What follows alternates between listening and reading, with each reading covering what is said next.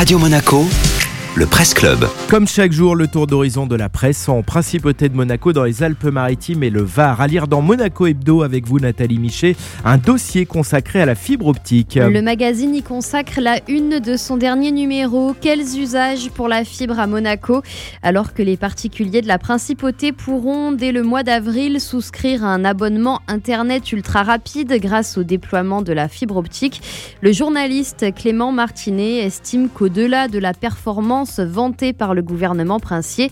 Le sujet soulève tout de même quelques questions. 10 gigabits par seconde, c'est mille fois plus selon Monaco Hebdo que ce dont on a besoin pour supporter les usages courants d'Internet comme regarder des vidéos en streaming ou jouer en ligne.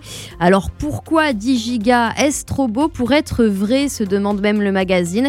En réalité, ce sera un seuil théorique, explique Monaco Hebdo, un débit maximal que les clients n'atteindront certainement pas. Dans la pratique, ça dépendra de la demande, de la qualité des installations et de la couverture, du matériel aussi dont chaque foyer est équipé.